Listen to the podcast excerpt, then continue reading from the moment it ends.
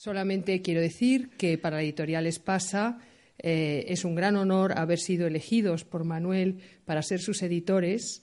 Eh, nosotros empezamos a trabajar el libro un poco antes que saliera, bueno, antes de que saliera la noticia de que se presentaba a la alcaldía de Barcelona y todo ello os podéis imaginar que ha resultado emocionante y muy atractivo para nosotros como equipo.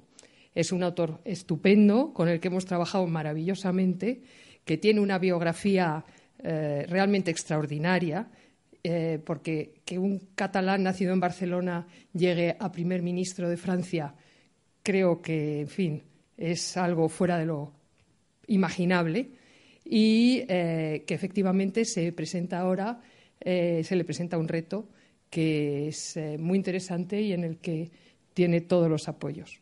Quiero dar las gracias a la Fundación por acogernos esta tarde y os dejo ya con, Manuel Valls y Gregorio Marañón y únicamente decir que al terminar el acto, quien quiera que se le firme el libro, el autor estará encantado de hacerlo.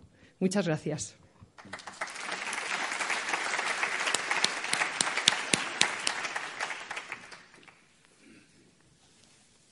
Bien, empecemos, Manuel, si te parece. Eh, querida María, querida Ana María, Señoras y señores, queridos amigos, muchas gracias por acompañarnos esta tarde en la presentación del excelente libro de Manuel Valls titulado Barcelona, vuelvo a casa.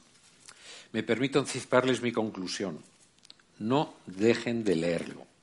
Literariamente es excelente, con una prosa muy fluida y un contenido apasionante en sus múltiples facetas. Me refiero a su parte autobiográfica, a su visión de los principales problemas que tienen planteados hoy Europa, España y Cataluña, y finalmente a su proyecto por Barcelona. La pasión es el denominador común que se trasluce en todas sus páginas. Dicho esto, siento decepcionarles en lo que se refiere al contenido de este acto que figura en el título de la invitación. Se anuncia un diálogo sobre el entorno ciudadano en el siglo XXI, una Barcelona cosmopolita, próspera y segura.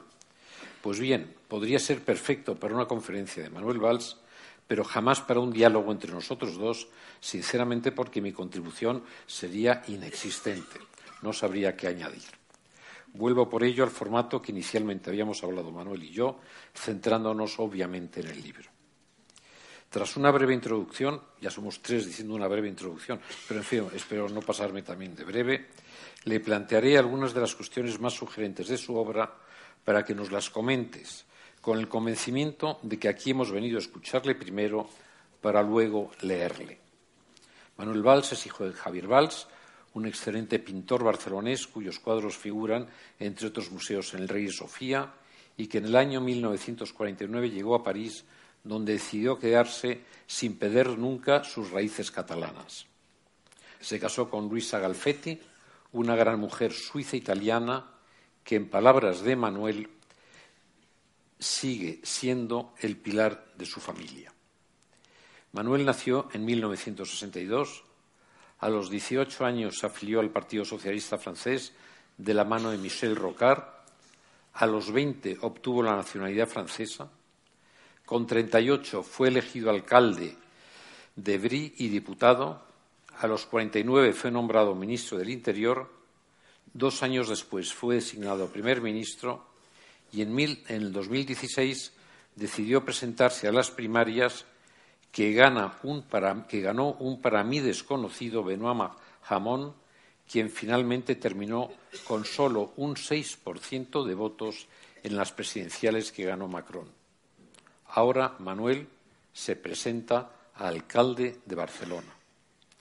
Y es que la vida de Manuel Valls dio un giro inesperado el pasado 23 de abril, día de San Jordi. Ese día había acudido a recibir en la lonja de Barcelona, en pleno barrio del Born, el premio al Seni y a la Concordia que otorgaba la sociedad civil catalana al italiano Antonio Tajani presidente del Parlamento Europeo, y al propio Manuel Valls.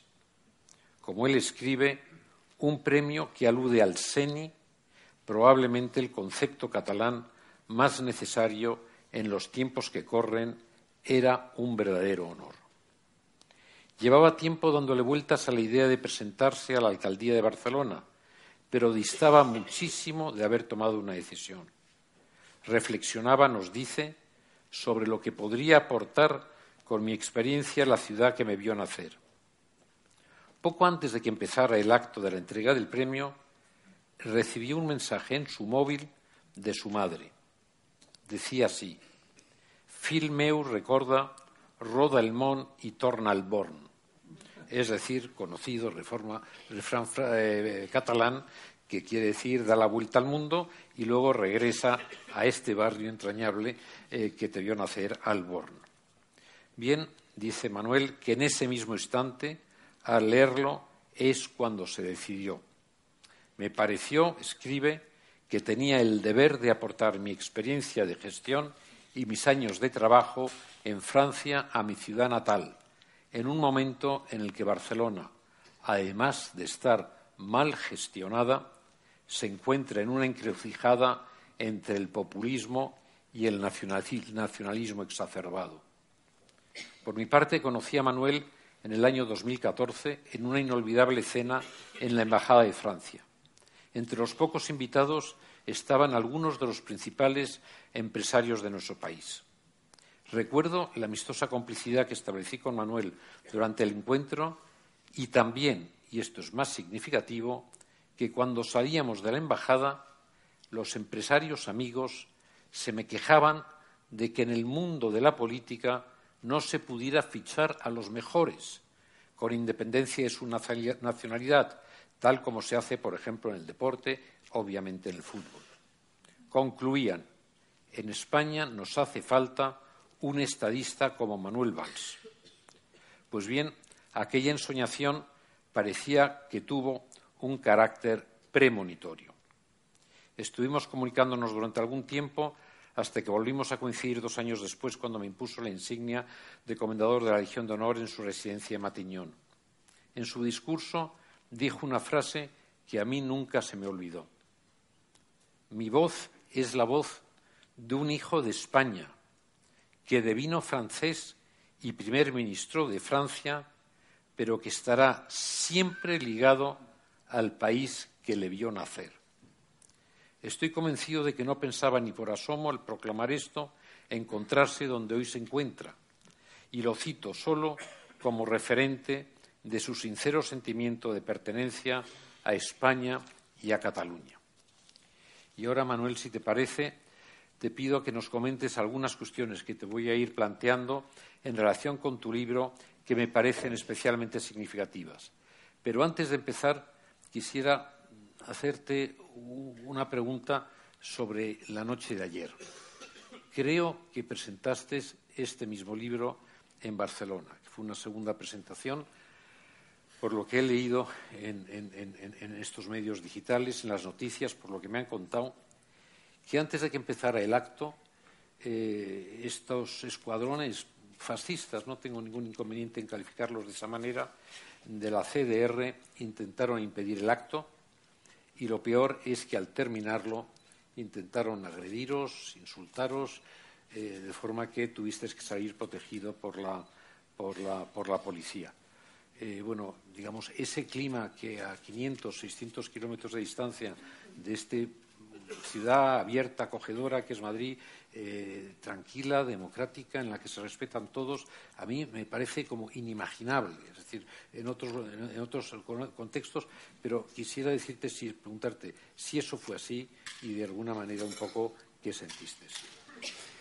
Bueno, antes de todo, gracias a la Fundación del Pino, a Espasa, a todos vosotros y a ti, Gregorio, para eh, presentar y participar a la presentación de ese libro. Lo decía esa mañana en, una, en la SER Cataluña, cuando has conocido el gobierno, has gobernado, has sido jefe del gobierno de un país como, como Francia, en momentos muy difíciles, la crisis económica, eh, el hundimiento de tu partido, y sobre todo, por supuesto, dos años de atentados. Hoy somos el 13 de noviembre y recordamos pues tres años los atentados de las terrazas de París y del Bataclan. Estás preparado para todo. Y nos van a ser unos cuantos CDRs que te van o que me van a impedir eh, presentar un libro, una candidatura, un proyecto para Barcelona. Además, en Barcelona eh, hay gente, no hablo solo de los políticos, pero periodistas, eh, empresariales, emprendedores, pero la gente de la calle que vive eso desde hace mucho más tiempo que yo. Eh, yo soy solidario de todos aquellos que viven en ese ambiente. Ahora sí, tienes razón. Eh, ayer el acto fue estupendo en un barrio popular de Barcelona, Navas, había mucha gente adentro y eran doce al exterior. Pero saliendo vi el odio en las caras, eh, los insultos. Eh, habían además unos niños que habían llevado. y eso es inaceptable, que en una democracia como España, en una gran ciudad como Barcelona, unos tratan de impedir el debate democrático y además es un símbolo, impedir un debate entre dos autores, eh, dos intelectuales, eh, en el sentido más común de la palabra, la presentación de un libro. Eso quiere, cuando quieres impedir un debate político y además la presentación de un libro, sí. Eso, por supuesto, es fascismo. Lo sabéis, en Barcelona muchas veces el debate se resume a ¿eres independentista o fascista? Con eso creo que lo tenemos bastante claro. Yo pienso que la gente tiene eh, la posibilidad, la libertad de presentar su opción independentista. Eso es la vida política, por supuesto. Y yo no, vaya, y no voy a tratar a todos los independentistas de fascistas.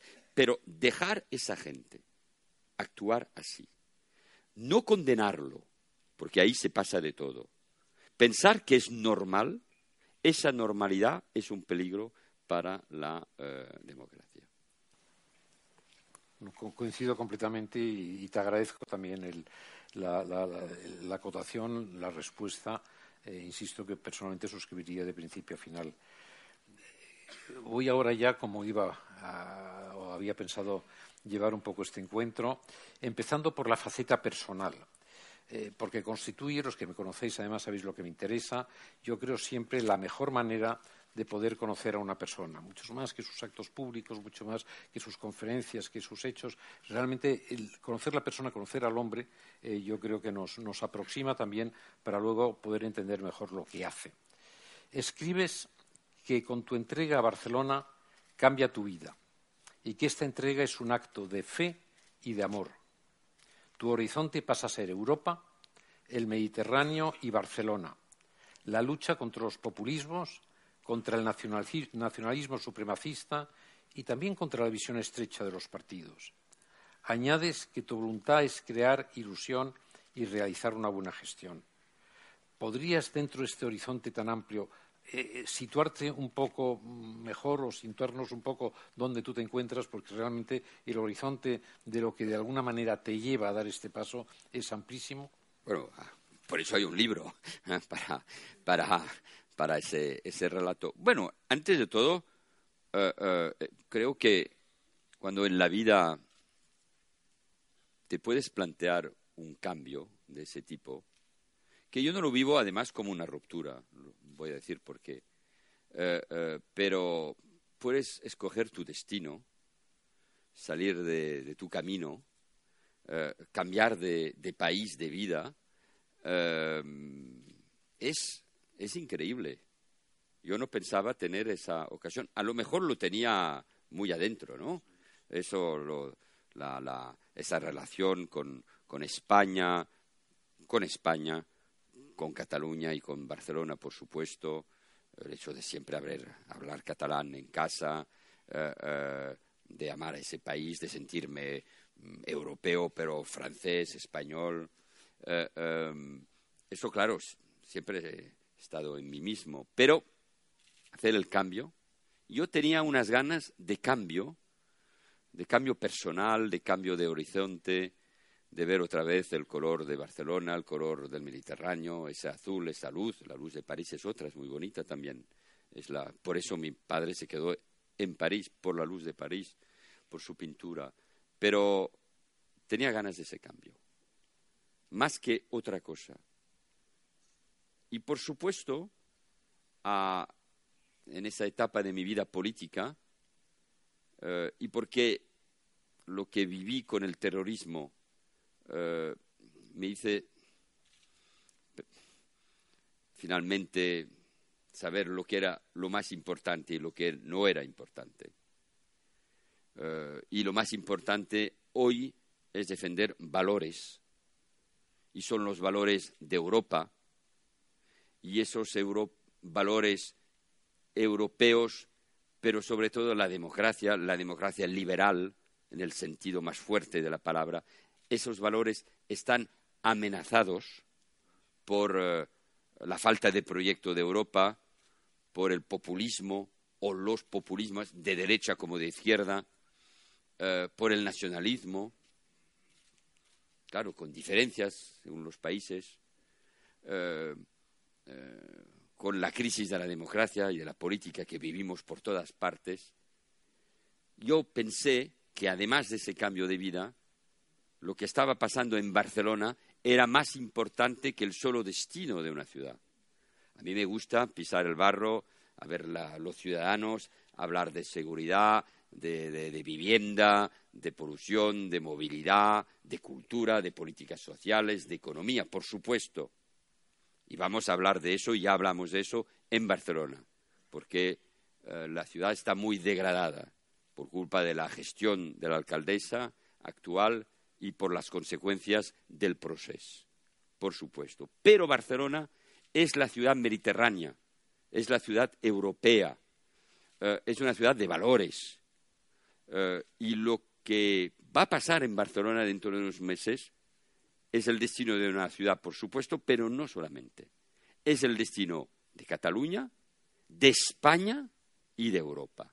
Y por eso me metiro eh, en, ese, en ese debate. Pero ¿cómo voy con un cambio de vida, con esas ganas? Estoy muy libre.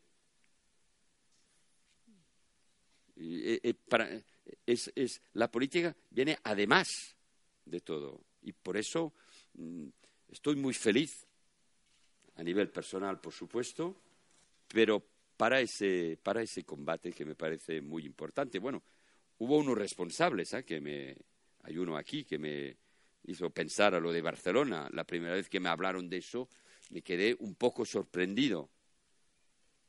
Pero es un proyecto muy bonito. Y si, yo creo, y si gano, por supuesto, y voy a ganar.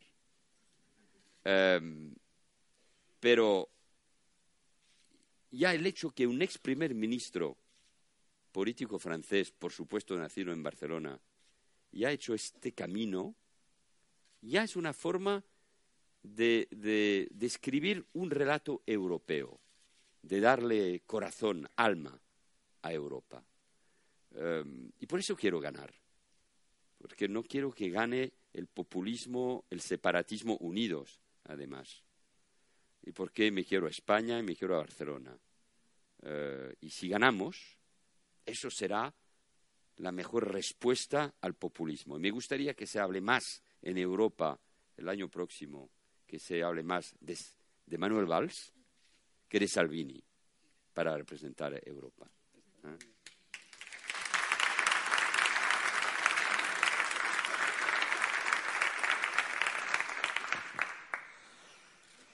Bueno, padre de cuatro hijos, no solo aquí, sino también en su libro te defines como un hombre feliz y te refieres también a los amores de tu vida. Transcribes un pensamiento de Romain Gary, yo sueño aún con caer enamorado, pero a los 60 años es difícil por la falta de horizonte delante de mí. Es la cita de Romain Gary. Para mí es evidente que lo citas para desmentirle, porque añades a continuación, Soy más optimista que Gary y sonrío mientras escribo estas palabras porque este verano me ha reservado una bonita sorpresa vivir otra vez el amor en catalán. No sé si puedes, si quieres decirnos algo más al respecto, pero estoy seguro que esta faceta íntima de tu figura, de alguna manera, también interesa a tus conciudadanos. Cuidado con la prensa rosa, que no es la marca de la Fundación del Pino ni de Gregorio Marañón. ¿eh? Em, bueno, porque somos todos oh, seres humanos, ¿no? Hombres, mujeres, y vivimos con sentimientos, por, eh, supuesto. Em, hay una otra situación de Romangaria que eh, estaba en el discurso de, de Emmanuel Macron eh, domingo, el 11 de noviembre. Saludo al embajador de Francia. Eh, y que yo he citado muchas veces en mis discursos aquí, en mis debates en Madrid o en Barcelona, que es esa frase que dice que el patriotismo es el amor de los suyos y el nacionalismo el odio de los otros. Romain Gary, eh, todo el mundo no lo conoce, es un escritor judío que viene de Ucrania, eh, eh, un resistente, compañero de la liberación, gran resistente, golista, el único que gana el premio francés Planeta eh, dos veces. La primera vez con su nombre y la segunda vez como anónimo, eh, escribiendo por otro. Y además el famoso Emile Ajar que va en todas las televisiones para explicar que su libro, que no es su libro, que es el libro de Romain Gary, que fue el compañero de Jean Siberg y que como Jean Siberg se suicidó al final de su vida. Eh, pues uno de esos personajes románticos yo soy un romántico, no se ve siempre.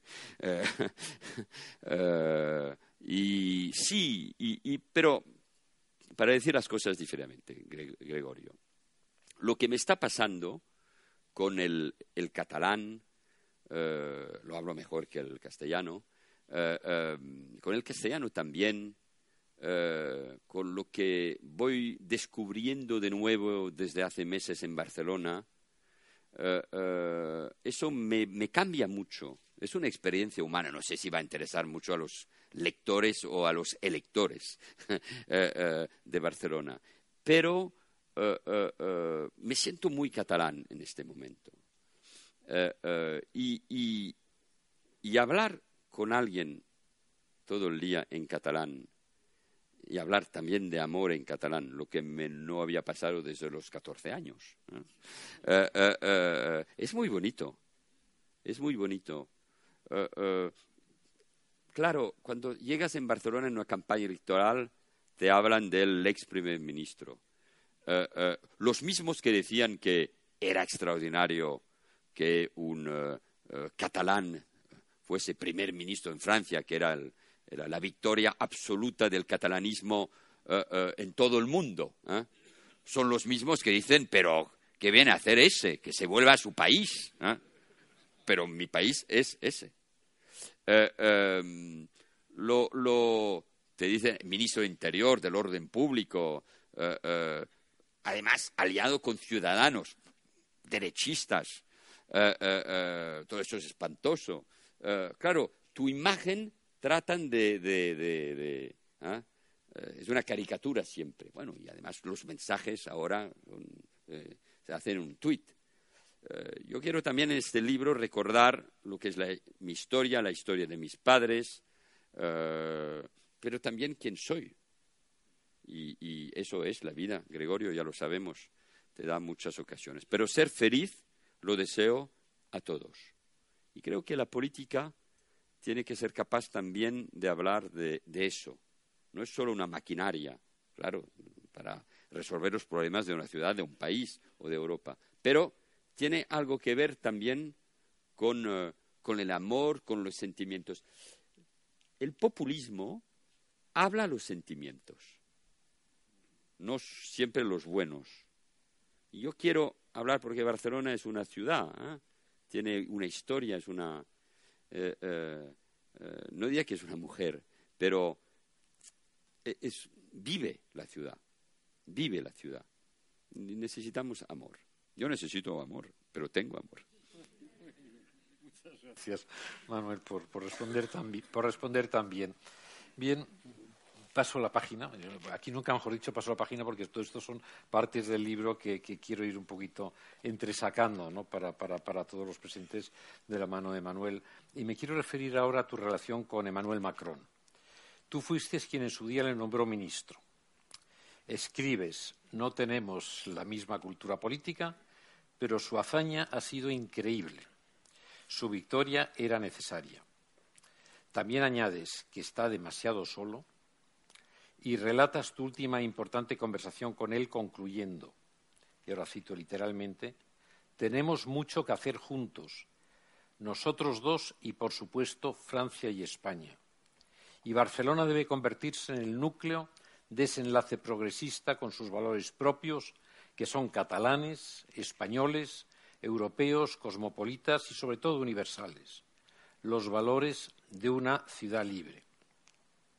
Por mi parte, un buen amigo del presidente francés y también amigo mío me comentaba recientemente que en el amplio cambio de gobierno que acababa de realizar Macron te, habría ofrecido, al menos aparece en la nebulosa de su conversación que algo de eso habían hablado, que si te hubieras quedado allí te habría quizás querido tentar con la cartera interior. Pero, en fin, en todo caso, como en la Traviata, llegaba demasiado tarde, ¿no? ¿Podrías añadir algo sobre el futuro de esa importante y posible colaboración vuestra y, sobre todo, sobre la recomposición de vuestra relación personal, pero sobre todo política? Bueno, es verdad que yo lo propuso a François Hollande para que eh, entre en el gobierno. Qué inteligencia política fue la mía. Eh, no pensaba que todo eso iba a pasar. Tampoco yo pensaba ser candidato a las primarias, porque lo normal era que François Hollande fuera otra vez candidato. Eso fue lo más sorprendente, ¿no? Que renuncia a ser candidato. Eh, no tenemos la misma cultura política, porque yo he pasado mi vida política en un partido. Y era muy difícil eh, eh, salir del gobierno, presentarme, romper, por dos razones eh, eh, la primera, que no es la mejor, es que era miembro de un partido y tenía la impresión que yo no podía traicionar a este partido. A lo mejor me equivoqué. Eh, yo creo que ahora los partidos son muy flexibles, cambian mucho, son a veces demasiado pequeños, colocan mucha gente, a veces es solo su propósito. Bueno, hay nuevos partidos también, en Francia o en España, eh, que también representan aire fresco. Pero eso me impidió ¿no? tener libertad, esa libertad que aquí busco y he encontrado. Eh, y también porque era primer ministro en un momento muy difícil y yo no podía provocar una crisis política. Es mi visión del Estado y yo creo que tengo sentido del Estado. Soy un servidor del Estado. Soy un político profesional, por supuesto. ¿Y qué? Necesitamos a profesionales eh, pero soy un servidor del Estado, antes de todo. Eh, y creo que no del Estado a la francesa. Aquí creo que en España falta sentido a veces del Estado y del interés general para resolver los grandes problemas del, del país. Macron representa algo de muy importante por Europa. Eh, la situación en Francia no es fácil. aquí se dice es más fácil en, en Francia que en España. Bueno, el populismo, la extrema derecha, la extrema izquierda representaron en la elección presidencial o el voto antisistema y el voto antieuropeo acumulados casi un 50% en la primera vuelta. Es mucho. Es decir, que lo tiene difícil de todas formas, al empezar y ahora, porque hay alto nivel de paro, porque la gente vive las consecuencias de la crisis económica, pues lo necesitamos. Y creo que él ha planteado, como yo lo planteo en el libro, eh, tiene una responsabilidad, por supuesto, mucho más importante que la mía, eh, lo vimos a un domingo, él plantea el tema de la forma siguiente y lo hago también en el libro, pues. Por supuesto, yo creo que siempre en la sociedad hay un debate entre la derecha y la izquierda, los eh, conservadores y los progresistas en todos los ámbitos de, la vida, no solo en la vida política. Y ese debate también eh, es el nuestro a veces a nivel personal. Eh, pero creo que la gran frontera, el gran debate, es, va a ser entre lo que representa Europa, recordar por qué Europa se construyó después de los acontecimientos, los dramas, las guerras, el holocausto de los judíos, para reconciliar Francia y Alemania y para construir un proyecto increíble, un espacio de paz, de prosperidad económica, eh, la alianza de la libertad, de la economía de mercado y el estado del bienestar y del respeto a las personas y a la sociedad civil. Eso es Europa, con un alto nivel de cultura además, porque la cultura está en el centro de lo que es Europa. Y eso hoy está en peligro, Europa y la democracia. Por eso creo que el debate es entre la democracia y Europa frente a los populistas y a los nacionalistas. Y creo que el debate es muy sencillo. Por eso pienso que en Francia lo hizo Macron y no es fácil. Y aquí también todos tenían que pensar en eso. Los grandes partidos o los grandes líderes, pero también los intelectuales a veces los periodistas también. Tendrían que pensarlo.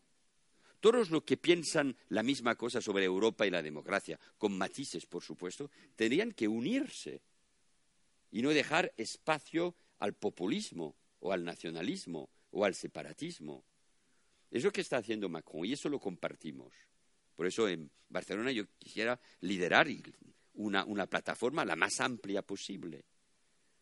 Eh, ¿Y cómo habrá elecciones europeas aquí el mismo día que las municipales y que parte de las comunidades autónomas, es un debate muy importante. Y aquí hablamos de eso como él y yo, eh, y muchos otros, por supuesto, podemos contribuir a salvar el proyecto europeo, a salvarlo.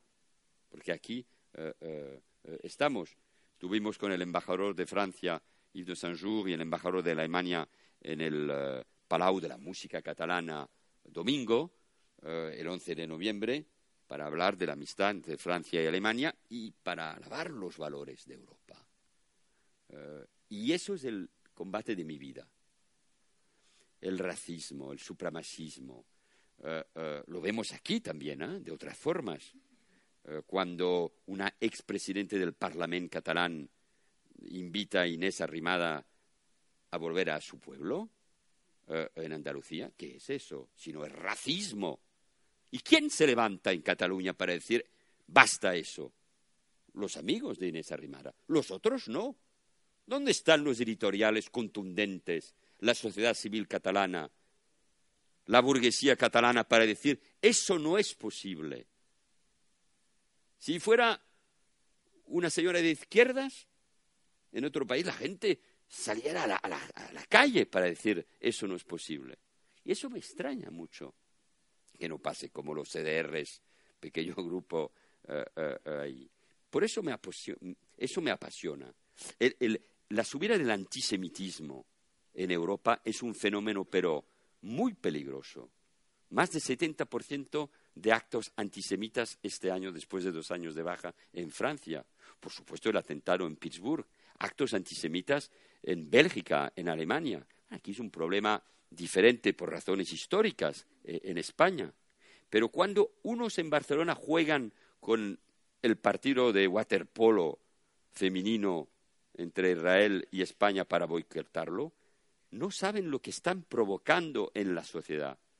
Y cuando, podríamos hablar de Stefan Zweig, cuando hay tan, este nivel de antisemitismo, no es el problema para los judíos solamente, es el problema para todas las sociedades europeas. Y eso anuncia tiempos muy duros. Yo soy un optimista, pero el optimista cree que tiene que llevar a proyectos políticos. Por eso, con Macron compartimos, y con muchos otros, por supuesto, esa idea de defender Europa. Pero para defender Europa Claro, tenemos que convencer y no solo hablar de los valores, faltan políticas comunes. Eh. Y aquí lo de Barcelona pues puede ser uno de los símbolos importantes de, este, esa primavera del 19. Muchas gracias, Manuel.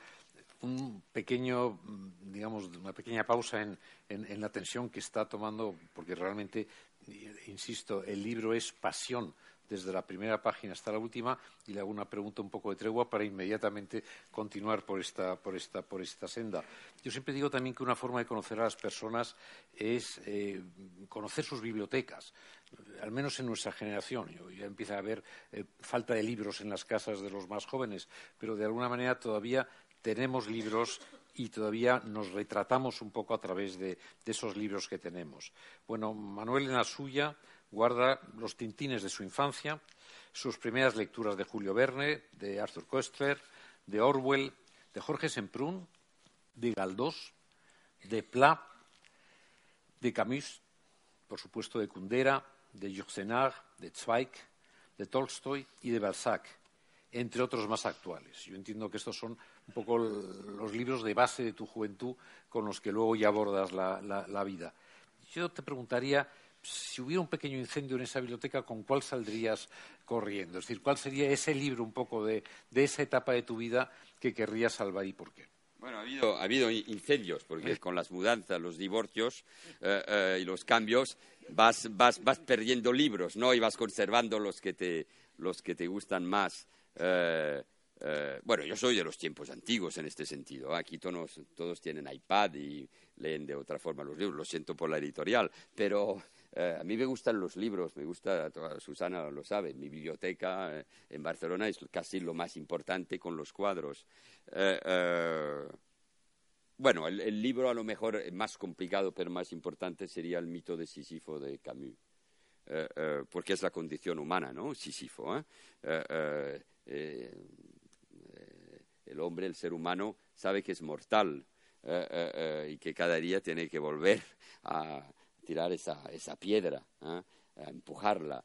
Eh, eh, y Camus, Camus es, es, un, por, por, muchas razones, porque habla del Mediterráneo y del color de Tipasa, de Argel, de una forma única. Su último libro, que, que, no, que incompleto, que, que, su hija encontró muchos años después de su muerte, habla de su infancia y del papel muy importante de su profesor pues Mediterráneo, la educación, el, profesor, la transmisión eh, eh, resistente, por supuesto. Eh, hubo otro gran escritor que para los españoles es también importante, que es Sartre, pero, pero Camus tuvo razón sobre el tema principal para mí, que es la libertad y la democracia y el respeto de la persona humana. En este sentido, Jorge Semprún, después de todos sus años de comunismo, pero su, su libro, no sé, sobre su experiencia en, el, en, el, eh, en, eh, en Mauthausen, eh, no, en Buchenwald, en Buchenwald, por supuesto, es el libro, como los de Primo Levi, más importantes para entender lo que puede ser en un momento preciso, espantoso, la condición del ser humano. Pues el mito de Sísifo de Camus. Pero que no se me queme mi biblioteca. Pero hay que quieren quemar a los libros. ¿Eh? Sí, sí, Tus orígenes políticos tienen dos nombres. Uno trascendental para ti, y tú lo cuentas, el de Michel Rocard, que siempre presumía, pretendía, quería decir la verdad. Eso me impresiona como definición primera de quien te introduce en la vida pública y, y, cómo, eso, esa cualidad, esa calidad la recoges, que quería decir siempre la verdad, el de Michel Rocard, y otro un poco más lejano, que para mi generación es también un nombre de referencia de la política francesa, el de Pierre Mendès France, ese que fue creo que primer ministro, pero no llegó a presidente de la República, era judío, de alguna manera tuvo también a lo largo de su vida un poco la sensación de, un inmenso talento para política, algo mal logrado. Eh, bien. Mm, Me gustan mucho los políticos que no han sido presidentes de la República en Francia. está muy, Está, muy bien, está muy bien. Eh, también citas otros políticos como referencia de tus orígenes ideológicos, Willy Brandt, Olof Palme, propio Felipe González. Luego ya te remontas y hablas de Clemenceau y de Simone Weil un poco con este, mm, estas referencias eh, o este santoral eh, político que, que, citas entre europeos, españoles, catalanes, ideológicamente un poco hoy, ¿cuál, cuál, cómo, ¿cómo, te situarías entre, entre todos ellos? Bueno, ideológicamente, antes de todo, eh, eh, eh, y por eso también estoy muy agradecido, Gregorio, de participar a este diálogo, que es un diálogo entre amigos, como tuve el diálogo con Mario Vargas Llosa en, en, en Barcelona, es decir, a mí lo que me gusta es la literatura y de la vida política y del ser humano aprendo más de, a veces de, una novela que de, que de un historiador ¿ah? o de un político. Pero también, por supuesto, se aprende mucho de los políticos y de la historia. Em, mi, vinculación es la socialdemocracia, eh, eh, eh, esa alianza como Europa eh, y por eso estoy preocupado del hundimiento de la socialdemocracia, porque es parte de la crisis de Europa, era la alianza entre la libertad, la economía del mercado y el Estado social, y el respeto del individuo. Y todos, todos esos, esas personas, bueno, Simone Veil fue ministra de Giscard d'Estaing, acabó con la eh, ley que penalizaba el aborto, fue la primera presidenta del Parlamento Europeo, la conocí muy bien, eh, una mujer increíble y, por supuesto, vivió eh, el drama también de la deportación. perdió a su madre y a su hermana. pero de todos esos hay dos cosas. Primero, el respeto a la persona humana. Yo vengo de la izquierda, de la socialdemocracia, del socialismo francés, pero siempre pensando, y fue la, gran lucha contra el comunismo, que sin democracia y sin respetar a la persona humana nada es posible. Eh, eh, y esto es la decisión de que fue la socialdemocracia. Eh, y la segunda es que es verdad de Willy Brandt, de Palme, de Rocard, de Clemenceau, una paréntesis, Clemenceau aquí ya no se conoce, Clemenceau. Eh, eh, eh, José María Aznar me habló de Clemenceau. Hay pocos políticos que conocen a Clemenceau. Pedro J. conoce a Clemenceau. pero em, Clemenceau no se equivocó en los momentos más importantes de su vida. Unas palabras.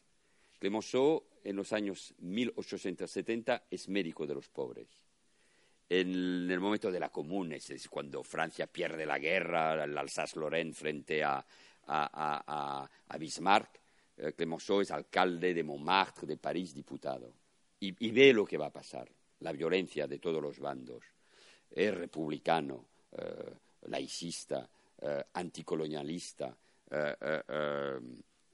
pero abre su periódico a Émile Zola para denunciar el antisemitismo contra del capitán Dreyfus. Tiene razón. Es el primer ministro de Interior serio, el primer eh, policía de Francia.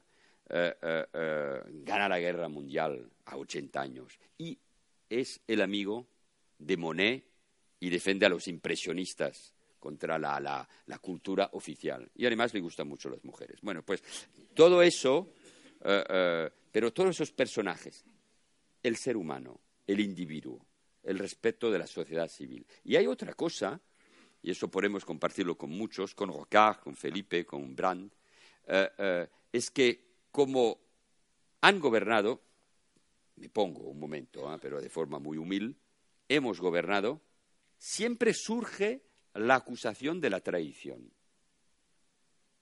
Gobernar ya es traicionar, por parte, por una parte de la izquierda, ¿no? ¿Por qué? Porque tienes que ser realista, porque estás en un mundo abierto, porque hay compromisos sociales, económicos, políticos eh, eh, en Europa, en tu propio país. Eh, y, siempre hay un momento, ¿no? Pues ya verás alguien que dice, han traicionado, porque han gobernado, porque no han cumplido con su programa. y eso es también parte de ese relato. Y digo en el libro que es más difícil ser de izquierda que de derecha y es verdad. Eh, eh, em, eh, porque siempre hay esa acusación, ¿no? En Francia mucho, pero también, también aquí. Estuve el otro día en un debate, eso no puedo contar en el libro porque fue después, donde ah, estábamos hablando de la crisis de la izquierda, aquí en Madrid. y, hablando mucho de la igualdad, de la fraternidad, de, la libertad, de los valores franceses, y después de lo que era la historia de la socialdemocracia, pues la libertad, y que finalmente había ganado su lucha contra el comunismo y el totalitarismo. Pero porque lo había ganado, parte de su proyecto ya no existía. Pero yo decía que el tema de la libertad es muy importante siempre. Y no sé por qué, hablé de Venezuela. Eh, eh, eh, y, alguien me dijo en la, en la ronda, en la, en, la, en la mesa redonda donde estábamos, no, no, lo de Venezuela es un argumento de la derecha y de la ultraderecha en contra de los progresistas. y yo le dije, bueno, pero me parece que Felipe González habla mucho de Venezuela, muy crítico respecto a lo que está pasando con Chávez, con Maduro hoy, y Felipe González no es de derecha. Ah, sí, Señor Valls, usted se equivoca. Felipe González es de derechas. Eh, es decir, yo les digo, bueno, si Felipe González es de derecha, entiendo que todos los otros, que están un poco a la derecha de Felipe González, pues son ultraderechas y fascistas. Es decir, la reducción del debate y el elogio en mi libro a la complejidad. Y esos hombres, a veces rocar demasiado, pues imaginaban lo que era la complejidad de la sociedad. Un político también tiene que resolver los problemas y hacer entender a la gente lo, sencillo a veces que es una decisión. Eh, eh, pero eso es lo que une a todos esos personajes. Vamos a ver, eh, has, hecho mucho hincapié en lo de la socialdemocracia, pero la verdad es que también a lo largo del libro casi no hay página en la que no hagas una referencia cuando hablas de programa a tu respeto al mundo de la empresa. Pero es permanente. permanente. Eh, un comentario mm, sobre cómo, vamos, porque hay muchas veces en que se plantea que no, el mundo de la empresa pertenece solo al área liberal y que de alguna manera en el mundo de la socialdemocracia estamos en el welfare state, en otro tipo de, defensa de causas. Tú estás hablando, si ideológicamente hablas de tus orígenes en la socialdemocracia, el tema de la empresa de arriba abajo en el programa de la ciudad, en tu visión del mundo, en tu visión de la política. ¿Podrías hacer un comentario? Bueno, pues es muy sencillo, creo, porque sin empresa no hay economía, no hay empleo, eh, eh, no hay impuestos y no hay redistribución de la riqueza. Y el gran tema, por supuesto, creo, es parte del debate, cómo se reparte hoy la riqueza. Eh, pero necesitamos a los emprendedores por supuesto, a los grandes grupos que dominan la economía de un país, eh, de Europa o del eh, mundo, pero antes de todo a la pequeña empresa, a los emprendedores, eh, donde trabaja la gran mayoría, además, de la, de la, de la gente. Yo, yo, yo, yo creo, y lo digo en el libro, que lo peor que lleva el populismo, pero también parte del discurso político de forma más general, es esa es ir a buscar siempre enemigos, porque es fácil. Por supuesto, el, inmigrado, el musulmán, el, judío, pero también Europa, Bruselas, Madrid, eh, eh, eh, en el debate en Cataluña. hay siempre unos responsables de los problemas que tú no eres incapaz de resolver y como eres incapaz, pues vas a buscar el otro, el enemigo. y la empresa es parte de ese enemigo. No digo que las empresas lo hacen todo bien y que no, y, por supuesto pueden equivocarse. Y además, a veces hay un espectáculo de lo que es no la empresa, el mundo financiero global, eh, esa burbuja eh, que provoca la crisis económica más importante desde el 29 eh, hace unos años, en el 2008, y que estamos pagando muy caro, porque las clases medias, aunque haya recuperación económica en Europa eh, o en Estados Unidos, no han recuperado su poder adquisitivo de antes de la crisis y tienen la impresión que ellas y sus hijos van a vivir aún peor los próximos años. Y se acabó con ese crecimiento, ¿no? de ese progreso que podría representar. Pero necesitamos a las empresas necesitamos a la inversión eh, eh, eh, en, todos los ámbitos de la, sociedad y de la, economía. Y, yo creo mucho en la idea del contrato, de la alianza. Es verdad en las ciudades, es verdad en los países. Contratar, necesitamos con Begoña estábamos hablando antes de, las políticas de vivienda. Solo se puede construir vivienda y vivienda protegida, por supuesto, si hay una alianza aquí en España entre el sector público y el sector privado. en el sector de la cultura que tú conoces también hoy, porque los recursos públicos están limitados. Pues yo siempre, por supuesto, voy a defender la economía de mercado, como voy a defender un Estado social reformado o reformas importantes para la educación. Creo que es el problema mayor para Europa, Francia y España, el tema de la educación. Eh, eh, pero por eso necesitamos a, esa economía del mercado, de, mercado y a esa, e, esa alianza con las eh, las empresas, por supuesto. Yo en un congreso de emprendedores digo, quiero, amo a las empresas, que no había dicho, tenía dos días después la universidad de verano del Partido Socialista, me esperaban ahí eh, eh, con buen humor, pero, eh, pero, pero creo en eso, y les decía a los socialistas dos días después, pero sí amar a las empresas a los emprendedores, a los ingenieros, a los obreros que trabajan en esas empresas. Es la vida. La empresa es la vida, es donde la gente pasa parte de su, vida. Y por eso Barcelona, que siempre ha sido una, ciudad de empresas, de inversión de las grandes empresas españolas eh, eh, eh, y catalanas, europeas, mirando el mundo, no puede ser gobernado años y años por gente que va designando enemigos. La empresa es un enemigo, el privado es un enemigo, el turismo es un enemigo, Europa es un enemigo, España es un enemigo, Madrid es un enemigo. Basta ya de enemigos. Lo que necesitamos es convivencia y esa convivencia, por supuesto, pasa también con la alianza con las empresas. No es fácil porque se confunde además el debate con las élites, que es otro debate eh, complicado y el gran debate de hoy que explica también el surgimiento del populismo es el pueblo contra las élites. La democracia directa que pueden representar los, y que presentan los populismos, todos, de derecha como de izquierda.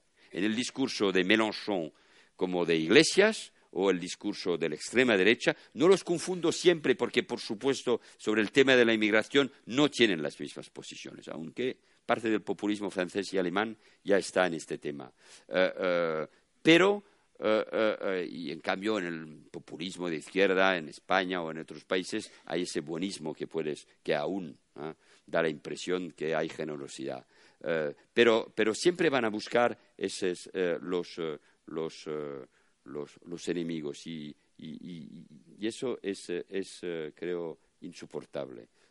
pues no, claro, necesitamos esas alianzas, esa forma nueva de hacer política, eh, de salir de las, de, las, eh, de las trincheras. Y es el propósito político del libro y también de lo que quiero hacer en Barcelona, salir de las trincheras, que no es fácil, cogido la ciudad más complicada para hacer eso, eh, lo confieso, pero, pero hoy si haces política es para salir de eso.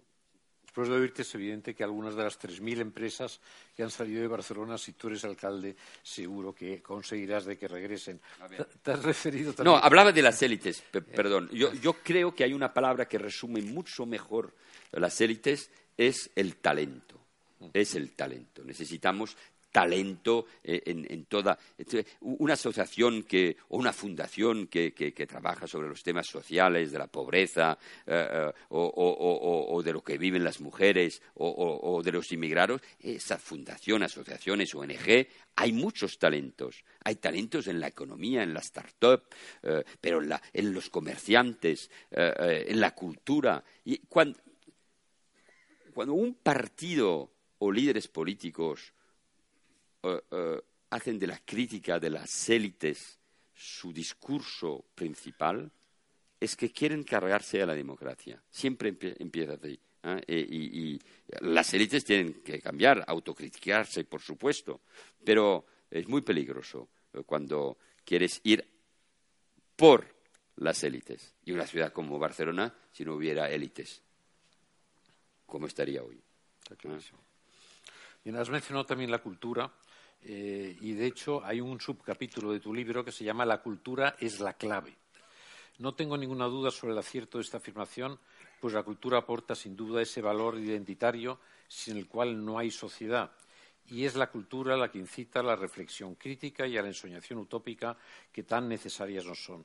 Tengo que decirte, en cambio, que este capítulo, eh, eh, lo mejor es el título, porque luego el desarrollo del capítulo no responde tanto a ese sentido de que es la clave. Pero quizás la clave de que no responda tanto a esa clave es que luego hay un segundo capítulo que lo titulas La cultura como motor de la transformación. Eh, ¿Confirmarías que la cultura precisamente es esa clave, ese motor de transformación?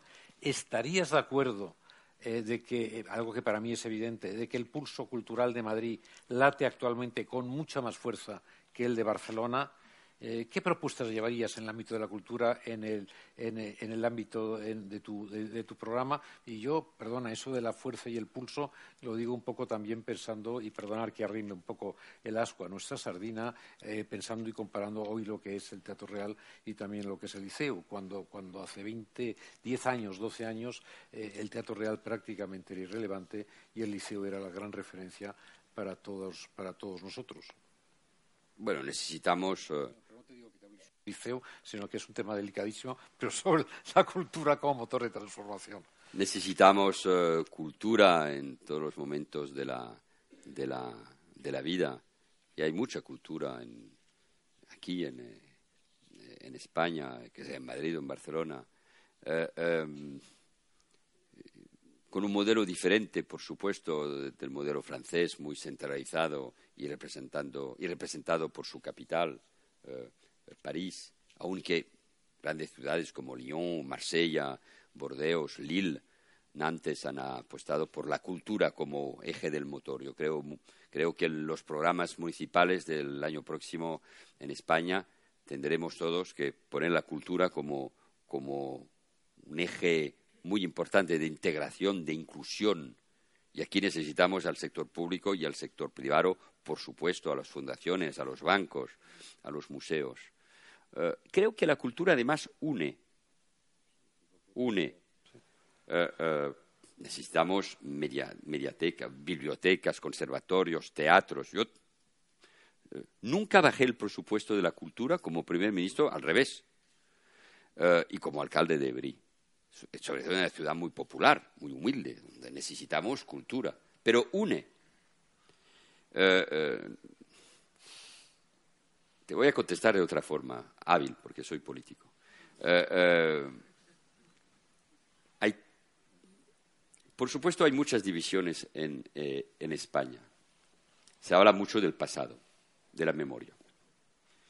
No voy a hablar del tema favorito. Hay dos temas en España ahora, los, bueno, un poco menos, los másters y Franco. Bueno, apasionante, ¿eh? Eh, eh, eh, pero todos los países están enfadados con su memoria. Durante esa semana el presidente Macron habló de, de Petain, se, armó un debate y reconoció él mismo hace unos años, unos días, unas semanas, que el ejército francés tenía una responsabilidad en la tortura y la muerte de un militante comunista durante la guerra de Argelia en el 1957. Lo digo a los españoles porque, para decir, no solo los españoles tienen un problema con su memoria o debates con su memoria, todos los países. Em, ¿Por qué digo eso? Porque creo que la cultura, la música, el teatro, la literatura, la poesía, la cultura de ayer y de hoy, eh, eh, eh, tendría que unir ese país Voy a ir a, dentro de unos días en Barcelona a los 30 años de un tablao flamenco, en Barcelona, donde siempre ha habido gran flamenco. Eh, eh, tenemos que buscar todo lo que une. Por ejemplo, aquí en Madrid hay un panteón de liberales. ¿eh? Pero yo siempre he pensado como en Francia, una visión un poco francesa, pero bueno, bueno, hay buenas cosas a veces, ¿no? que, por ejemplo, hay dos, y lo digo en el libro, hay dos personajes españoles que descansan fuera de Francia, que son eh, eh, Azaña. Eh, fuera de España, dices. Sí. Es que he dicho que descansan fuera de, fuera de, Francia. Fuera de España. Sí. por supuesto, en Montauban y Machado en Collioure. fuera de España. Eh, em, esos dos personajes, un político y un poeta, podrían unir con otros, con García Lorca y muchos otros, con Gregorio Marañón, eh, eh, tu abuelo, podrían unir, porque es una generación muy importante, la del 98, mucho más a todos los españoles. Y aquí hay, pues, eh, hay Miró, hay Dalí, hay Picasso, hay Chillida, hay los escritores de hoy y de mañana. Por eso digo que sin cultura es imposible unir a un país. Y creo que la cultura no tiene que dividir. Por supuesto, Barcelona se ha degradado en muchos aspectos. Me es difícil, claro, solo hablar, y aquí sobre todo en Madrid, eh, eh, eh, de lo que ha pasado en Barcelona. Porque, por supuesto, la marca Barcelona es siempre increíble, siempre hay inversiones, por supuesto. y es una ciudad increíble. Pero está perdiendo a nivel económico como a nivel cultural. Eh, eh, eh, España ha cambiado. A veces unos no se han dado cuenta de eso en, Barcelona. No solo Madrid se ha convertido en la ciudad que es, una gran capital, con el doble de la población hoy de Barcelona, pero Bilbao, Valencia, Málaga, por supuesto, han apostado por la cultura para su propio desarrollo. Y creo que Barcelona tiene que apostar por esa cultura abierta, apostando por una fuerza que son los dos idiomas, el castellano y el catalán. Barcelona tiene que ser siempre capaz de hablar a 500 millones de hispanoparlantes. Es, fue, sobre todo, pero siempre la capital de la editorial, de las grandes editoriales eh, iberoamericanas. Eh, eh, es todo eso Barcelona. Pues en todos los ámbitos, eh, aprovechar del español, del catalán, del castellano, del catalán y de todos los otros idiomas que se hablan en Barcelona, para hacer siempre una ciudad abierta. Cuando el idioma provoca trincheras, fronteras, cuando está al servicio de un proyecto pequeño y reducido, excluye a la gente eh, eh, cuando no se recuerda que el castellano ha sido parte de la historia muy importante de la cultura catalana y barcelonesa, se olvida de lo más importante. yo quiero que en el proyecto, mi proyecto de Barcelona, por supuesto, la cultura, las culturas, todas, también la cultura de, de, hoy, oye, es una catalana que espero a recibir eh, muchos Grammys en, la, en, las, en Las Vegas. Rosalía es una catalana. La conocemos mucho. Claro, claro. Bueno, es una catalana. Es decir, que. Eh, ¿Y canta en qué? Mm. En castellano, con lo más moderno que existe hoy. Mm. Eh, eh, y eso, eso es lo que tenemos que representar. La fuerza de Barcelona solo puede ser una fuerza donde su propia identidad catalana es siempre muy potente, muy potente, pero por supuesto su identidad española, mediterránea, europea. Eh, hay dos cartas muy importantes en el libro que reproduzco. Una, la de Taradellas, vamos a hablar de eso, y hay una, y, cito la carta de González, de Felipe González, a los, a los catalanes en el 2015, donde dice, con la idea de desconexión, idea del señor Mas, uno de los grandes responsables de la situación de hoy. Eh, y Felipe González dice, habrá cuatro rupturas con eso. En la sociedad catalana, con el resto de España, con Europa y con el mundo iberoamericano. Este, ese, cuarto punto también es muy importante. Y, y por eso mi propósito es Barcelona capital europea y no capital de una hipotética república catalana, porque eso no es el proyecto de Barcelona ni sus valores.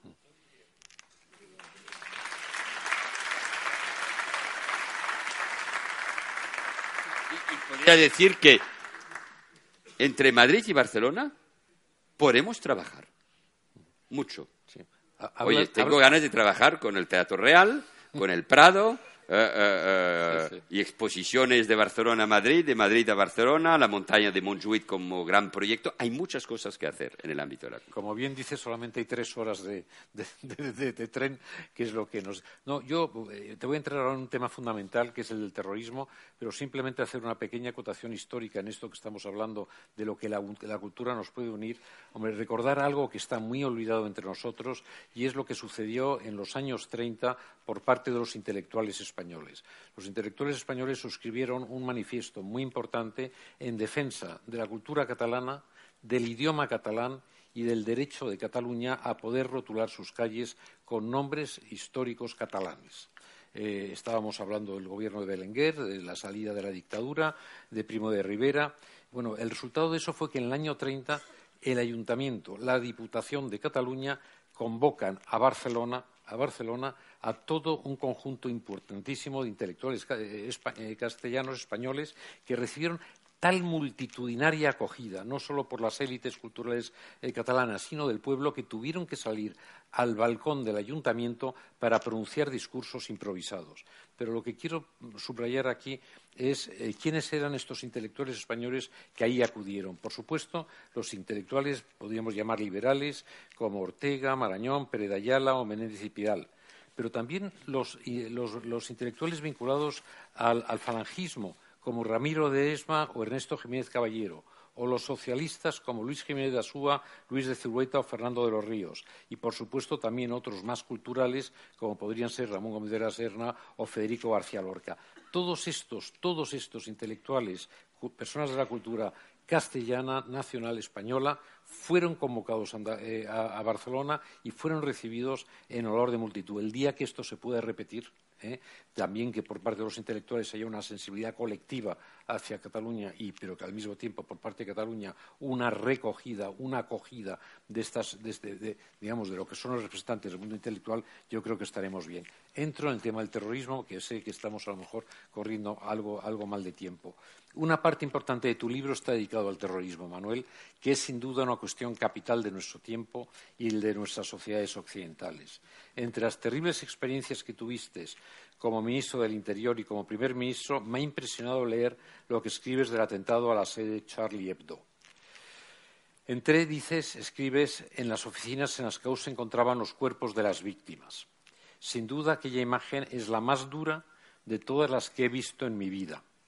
Decidí entrar porque los fallecidos no solo eran compatriotas, sino además amigos o conocidos, y también porque deseaba conocer a qué nos enfrentábamos.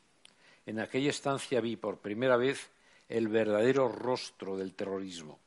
Es la primera vez que hablo de esto porque antes no podía soportarlo.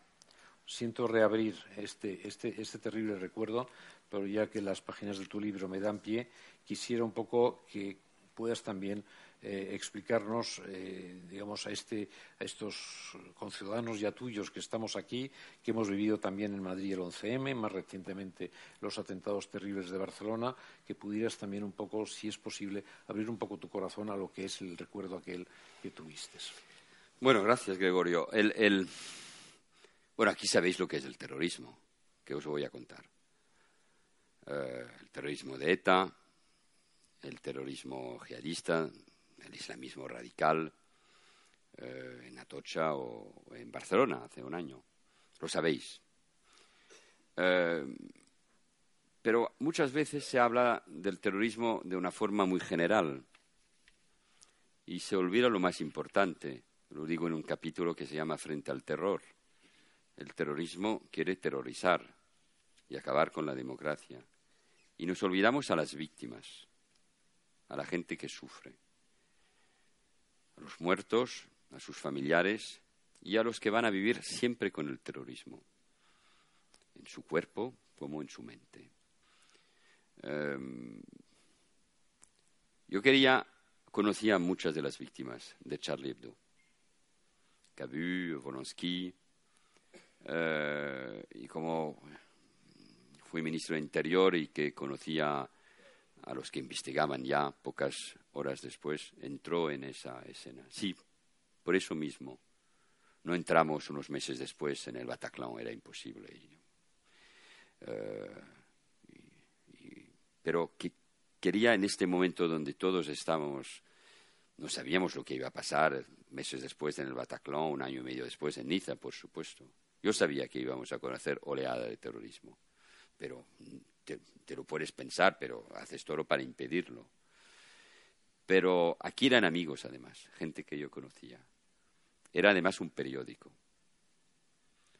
Eh, mataron a periodistas porque blasfamaron al, a, todas las, religiones. ¿eh? Es un tema aquí. ¿eh? Pero es un tema de libertad. El mundo entero manifestó en París porque es la ciudad de la libertad y, y de los valores universales. Y, estaba en, y yo quería entrar en, en una pequeña, nada, en un despacho donde los cadáveres estaban los unos encima de los otros. Hay un libro, no lo cito, muy bonito, que va a ser traducido en, en España, que acaba de ganar el premio Fémina en, en, Francia, que es de un periodista, Philippe Lançon, que se llama Le Lambeau, que es un pedazo, digamos, de, de carne. Eh, eh, eh, Philippe Lançon, que escribe muy bien, que está vinculado a nuestra cultura, la cultura latinoamericana, que escribe de forma extraordinaria, era una de las víctimas de Charlie, pero escapó. Lo dejaron por muerto. Y explica, en uno de los libros más extraordinarios que he leído esos últimos años, su reconstrucción personal.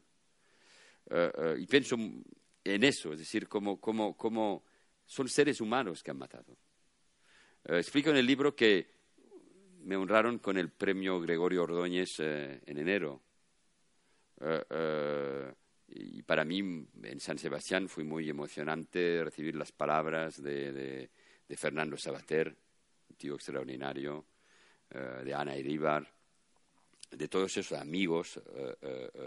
además, me acuerdo muy bien de los momentos que pasamos juntos el día siguiente entre la tumba de Mújica y de Ordóñez, unidos, unidos, de ideas políticas diferentes, pero unidos por la muerte y por las familias tan juntas hoy.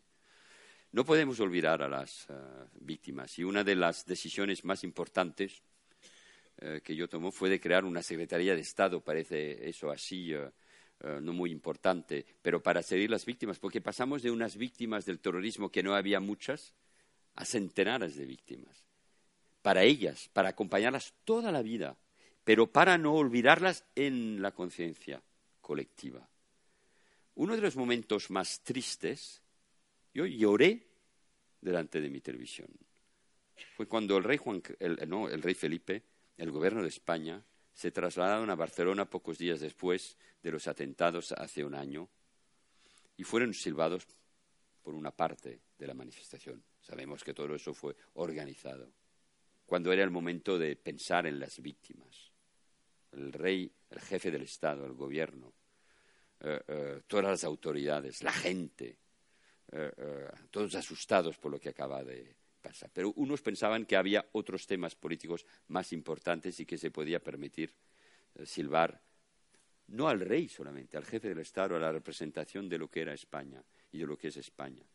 Pues las víctimas, por supuesto. Y ahora el terrorismo porque eh, podemos conocer otros actos terroristas, por supuesto, en Europa. Eh, por supuesto, se ha ganado la guerra ahora, de momento, eh, en Irak y en Siria contra el Estado Islámico. Pero ese Estado Islámico, como Al-Qaeda, se van mudando. Como hay un debate que va a durar años en el Islam, que tenemos que ayudar a los musulmanes a combatir esta enfermedad que es el islamismo, que ha nacido en el Islam mismo, que mata en nombre del Islam, pero lo vamos a conocer también en Europa, e, en, nuestra propia juventud eh, eh, eh, y en las cárceles. explico en el libro que hay 500 terroristas en las cárceles francesas, pero que hay 1.500 presos mm, que se han radicalizado. Además, en general jóvenes que vienen de actos de pequeña criminalidad y que van a salir, o que salen ya muy, muy pronto. Y en la sociedad francesa hay más o menos recensado 15.000 personas radicalizadas. Y eso pasa en muchos países de Europa. Y tenemos ese fenómeno también limitado, pero lo tenemos, por supuesto, en España. Los que cometieron el atentado en Barcelona eran muy integrados, eran de Ripoll, hablaban catalán. Lo sabemos, lo, lo recordamos cuando se publican las grabaciones. No digo eso para asustar a la gente, pero es uno de los grandes retos, que es un reto además global, porque el terrorismo es globalizado, utiliza Internet para convertir a, gente. Eh, eh, es el único proyecto, además, lo dice el director del periódico del, del, Mundo de los libros en un ensayo contundente, un hombre de izquierda, eh, que, habla de religión y de, la, de, la, de lo que es la religión y la política, pero que dice que hoy el único proyecto que hace que unos jóvenes pueden morir el único proyecto político es el islamismo. No hay otro proyecto. No hay nuevas brigadas internacionales. El único proyecto donde unos jóvenes pueden aceptar morir para él es el islamismo. Es decir, que no solo es un problema de policía o de justicia, por supuesto. Es, eh, eh, y finalmente, soy demasiado largo, eh, em, no puede haber, no puede haber ninguna, por supuesto tenemos que entender lo que pasa, pero ningún compromiso con la violencia en general y con el terrorismo. No puede haber. En una democracia, por supuesto, en un Estado de Derecho, con una justicia. No puede haber, pero nada. aquí es una de las fronteras, por eso hablo, es, es, un, es una, no puede haber compromiso con el racismo, con el antisemitismo. Eh, tenéis que saber que el, antisemitismo, eh, el, islamismo radical, que, eh, parte del, odio de los judíos y de Israel, es capaz de hacer esa síntesis con todas las formas de antisemitismo hoy en Europa y en el mundo. El de extrema derecha, como lo hemos visto en Pittsburgh, pero en todas nuestras sociedades europeas también. Eh, eh, por eso aquí no puede haber compromiso y buscar no sé qué razones para justificar un acto terrorista. Y eso lo tenemos en España, con ETA. Y digo que como ministro de Interior yo fui muy orgulloso de, con mi Jorge Fernández Díaz y con el gobierno de, España, como todos los otros gobiernos de España y de Francia, de, cooperar hasta el fin para acabar con la banda uh, etarra. Después siempre puede haber soluciones políticas y hay. Y España ha sido un ejemplo en este sentido. Y la sociedad vasca y la sociedad española han resistido. Recuerdo el libro muy bonito de Aramburu, Patria, que tendrían que leerlo todos los catalanes ¿eh? para saber lo que es el odio en una sociedad. ¿eh? La literatura, que lo explica mejor que lo que puede explicar un eh, político. Aquí es el terrorismo y claro, ha cambiado mi vida, eh, es parte de lo que he vivido yo. Puede ser que me he equivocado a veces en la forma de decir las cosas, pero mi discurso en la Asamblea en enero del 2015, la forma de hablar del tema del antisemitismo, de la guerra, del terrorismo, eso es parte de mi vida. Yo soy muy orgulloso. Hubiera, me hubiera gustado no conocer eso, por supuesto, eh, eh, porque el terrorismo es espantoso. Pero eh, la lección de todo eso es que la sociedad tiene que ser muy fuerte, muy unida respecto al terrorismo. Muchas gracias, Manuel. Yo, vamos, empezaría ahora. Lo que pasa es que María nos ha marcado un horario límite que eran las ocho y media. Entonces, yo quisiera hacerle una última pregunta a, Manuel, pero no dejar de deciros otras que había pensado y que de alguna manera para eso la mejor solución es que compréis el libro y que las leáis. Es decir, en cuanto al proceso, eh, hay una explicación magnífica que partiendo de un libro que yo tengo también como libro de cabecera de Sandrine Morel en el huracán, catalán, eh, se mete eh, explicando cuál es, es, el origen, cómo dónde estamos, cuál sería la mejor forma de, de enfrentarlo. ahí iluminadoramente cita a Terradillas en también unos textos que yo también os recomiendo que al margen de, la propia lectura de Terradillas eh, veas también la interpretación que hace, que hace Manuel en, esto. Eh, y, también Terradillas después de una durísima descalificación del proceso y arrancando del propio Puyol y llegando a donde llegando, como decir, el, drama de todo lo que se pierde para Cataluña y para España y para los catalanes en, este proceso, eh, también hace una referencia a la España dormida que no es capaz de reaccionar y, dice y bosteza eh, y capaz de reaccionar y de entender lo que ahí está sucediendo y de aplicar una política que pueda de alguna manera paliar eh, cambiarle el curso. Eso también es, otro, otro punto. Luego está el programa para Barcelona. Yo debo decir que hay una persona muy importante en las próximas candidaturas a la alcaldía de Madrid que me ha pedido tu libro y yo he dicho que se lo iba a regalar y de hecho hoy lo vamos a comprar para él. El tuyo ya lo, ya lo tengo. Es decir, el programa es fascinante de lo que plantea, plantea eh, también Manuel en, torno a, mejorar una gestión deplorable y al mismo tiempo conceptualmente el modelo suyo Vamos, yo si tenéis tiempo, yo me quedaría aquí hasta las tantas hablando, hablando de todo ello.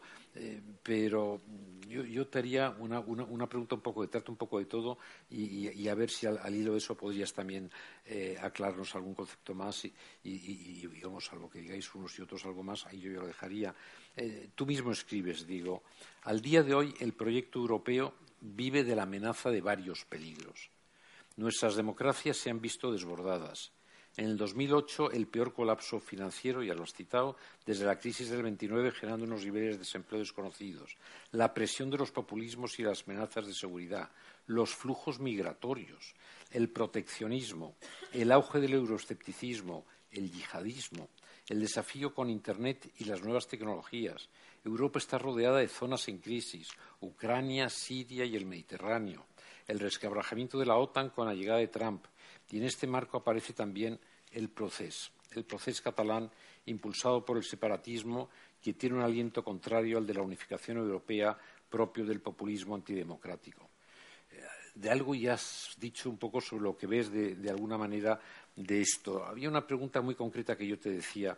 Michel Rocard, eh, tu gran referente, consideró que el Brexit, vamos, no era en sí mismo un drama porque eh, Inglaterra pensaba eh, había sido, por decirlo de alguna manera, un obstáculo al propio proceso europeo. Eh, de Gaulle, yo se lo oí en la visita al Cierral eh, que hizo justo el año de su muerte, también tenía como discurso el hecho de que Inglaterra era un obstáculo al proceso de unificación europea. Yo no sé si sobre alguna de estas cosas querrías decir también eh, algo, más. Es decir, eh, dejaría yo Barcelona para otro momento, dejaría Terradillas para otro momento. Eh, terminaría con un comentario tuyo también de que digas, dices, gane o pierda, me quedaré en Barcelona y añades, me siento como Ulises en el viaje de regreso a mi su patria, a Ítaca regreso para entregar, regresas para entregarte un acto de fe y de amor con el horizonte puesto en Europa y en el Mediterráneo, porque para ti Barcelona representa ese doble horizonte mejor que cualquier otra ciudad. Y vienes a luchar contra los populismos, el nacionalismo separatista. Queremos, escribes, no solo crear ilusión, sino gestionar bien y doy fe de que efectivamente, como escribes en tu obra, así nos lo contaste esta noche, una, una noche inolvidable de este verano a Pili y a mí en el sur de España, eh, explicándonos hasta, hasta, hasta muchísimas de las cosas que hoy vemos en un proyecto que ya tenías definido. Eh, te diría también un poco eh, acento sobre ese gestionar bien, sobre esa batalla contra el separatismo, contra los populismos. De todo ello, yo casi te diría que hicieras un resumen, como Dios te dé a entender, para de alguna manera poder. No, pero leen, pero que lo lean, que lean el libro. ¿no? en el libro no, solo, en el libro, por supuesto, libertad, podéis salir sin haber comprado el libro. Pero, pero, perdona, yo aquí te interrumpo. Yo creo que podéis salir porque la libertad es precisamente el derecho a equivocarse, ¿eh? pero el que se marche sin el libro se equivoca. No, pero publico como anexo la carta de, de, de Taradellas al director de la, de la Vanguardia, hablamos mucho del proceso. Eh, hay el libro de Sandrine Morel, hay un libro colectivo, yo firmé la, la introducción, el prólogo y Borrell, el, el, capítulo final. Eh, te has sí, sí, claro. Y, hay un muy buen libro que acabo de leer, que es el libro de Lola García de La Vanguardia, que explica también muy bien lo, lo, lo, eh, los acontecimientos de esos últimos años. bueno, hay para leer. viva, viva, los libros.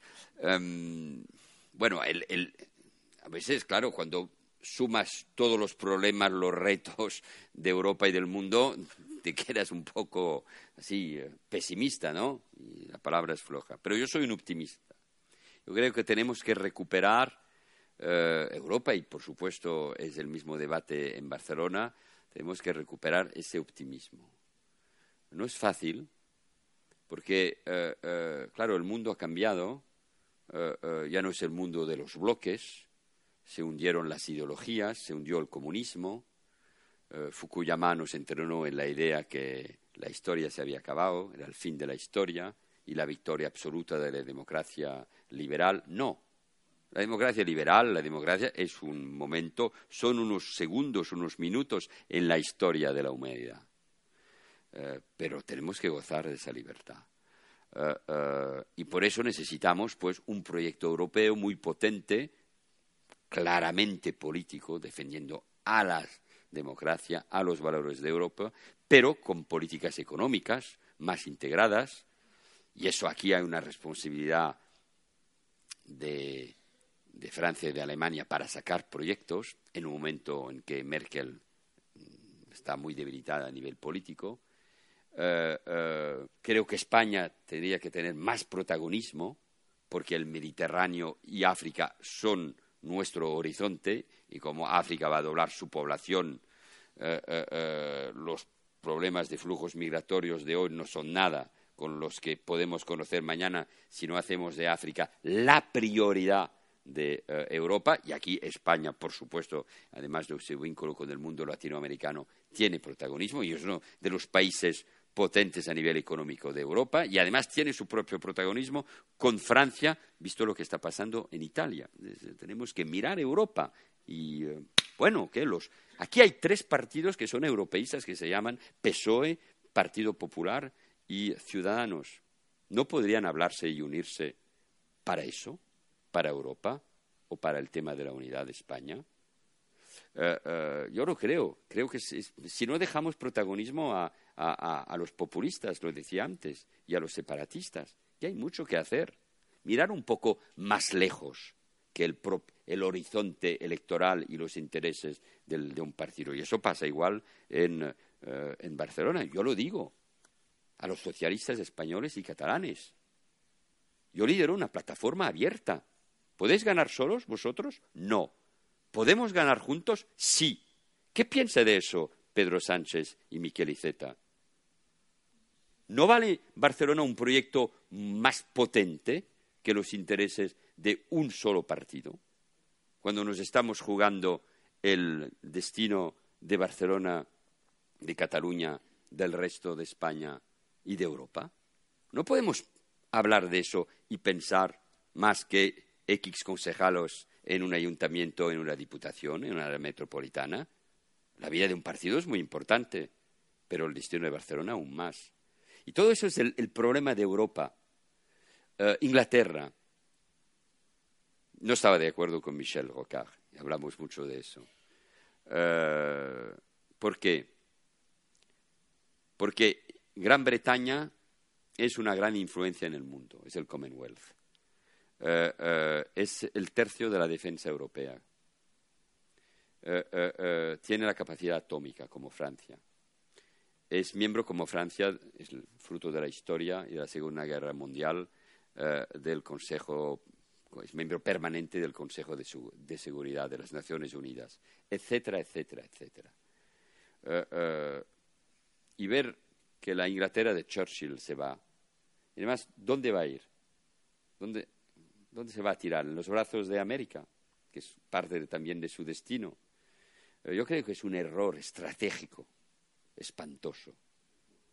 Eh, eh, y en el mundo de hoy, con los peligros, con, lo que representa China, Rusia, el mundo de hoy y de mañana, Europa que solo represente, representará 8% de la población mundial, que no puedes tener como proyecto ser el Euro Disneyland de mañana para todo el mundo, tiene que pensar la historia y tiene que pensar el mundo de forma más estratégica. Y aquí, eh, Y aquí creo que, que, que, está. Y por eso necesitamos a Gran Bretaña. Yo no doy por hecho el Brexit, por supuesto, pero cuando el, alcalde de, de, Londres dice tenemos que votar otra vez, eh, eh, es un buen ejemplo, además, el Brexit para los catalanes y para otros, de lo que puede representar un proceso que te lleva a salir y después pagas las consecuencias. ¿Por qué?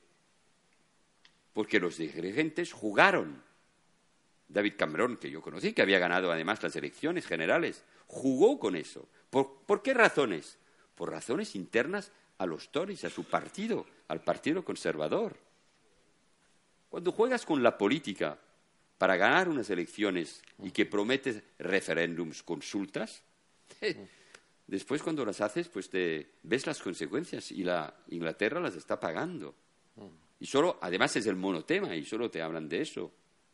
Y con una izquierda laborista que tampoco está, por supuesto, a la altura de la, del, del reto. Pues yo creo que Europa, condición que se une, que unos países salgan por delante, no es fácil, eso necesita registrar tratados, tratados son referéndums, son eh, votos en los congresos, en los parlamentos, por supuesto. Y aquí creo que. Por eso la gente va a mirar mucho lo que va a pasar en España y en Barcelona, porque aquí nos jugamos parte del destino de, de, de, de Europa. Pues leer el libro, leer Taradellas y, eh, eh, y, y, pensamos en eso antes de que vamos por el fin.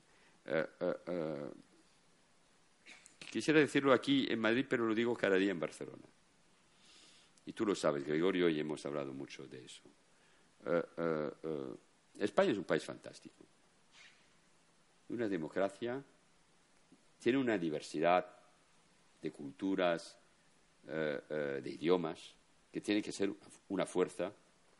Yo, yo lo digo, yo nunca he sido jacobino, como que era el primer gran que pensó la descentralización en, Francia. Eh, pero España ha gozado y goza de sus 40 años mejores desde dos o tres siglos. La transición fue ejemplar, claro, jugando con la memoria.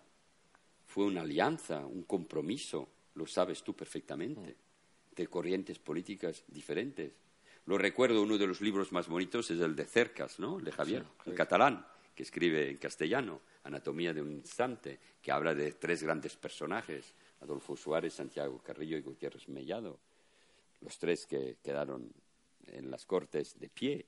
Eh, eh, eh, eso es España. 40 años de paz, de democracia, apostando para Europa. Eh, eh, eh, sin democracia, sin Europa no había democracia y no había progreso económico y, social. Eso, y, esos 40 años se deben también pues a Europa. Y es el compromiso que lleva una constitución, que es la, la, del 78, que se va a celebrar, que se está celebrando. Todo eso es muy frágil. Y tenemos que todos, y por eso me metieron en este debate, porque aquí es, cosa mía, es cosa de todos. Un ciudadano no puede ser, y además es un político, espectador, no solo de, eso. También eh, eso que hay en este libro, un compromiso.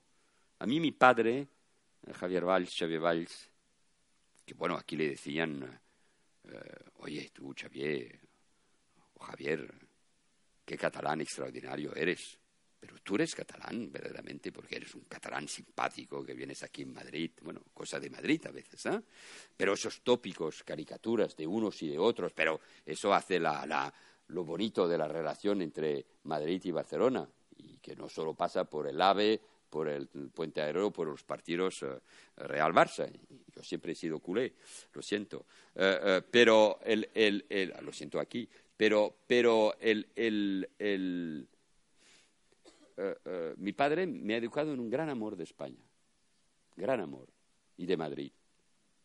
Eh, la Galería Mignoni, que lo cogí aquí, Fernando Esbraso, de después, sus, sus, cuadros en Reina Sofía, sus grandes exposiciones aquí en Madrid, antes de Barcelona, lo que provocó en el país el gran artículo de Félix de Azúa hablando del Titanic porque unos barceloneses cogieron un autobús para ir a ver la exposición de Javier Valls en la Biblioteca Nacional. Todo eso viene de eso, en el 82.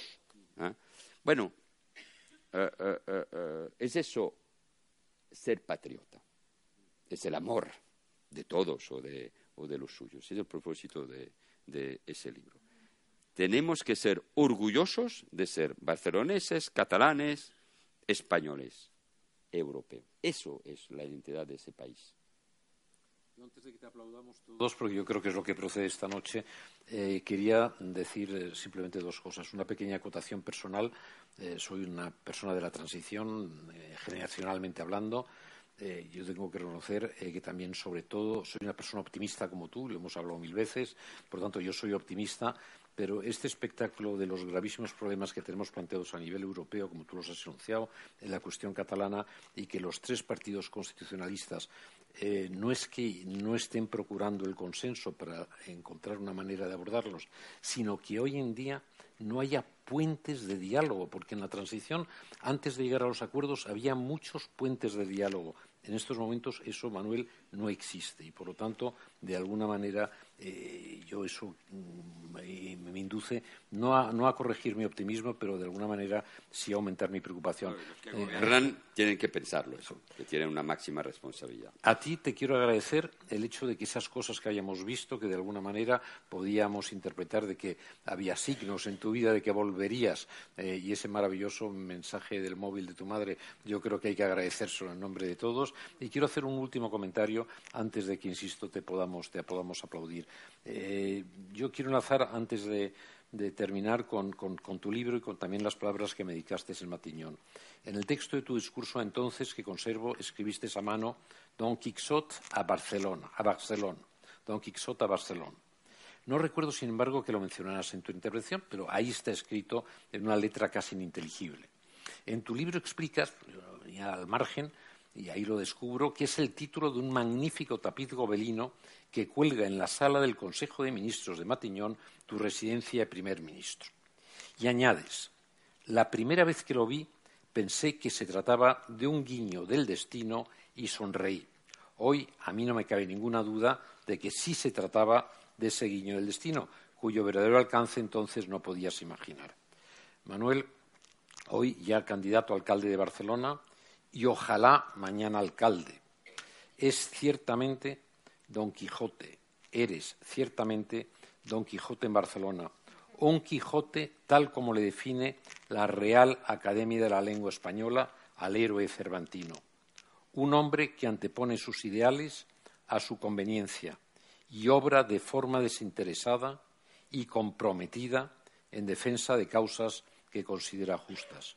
Muchas gracias, Manuel. Gracias, Gregorio.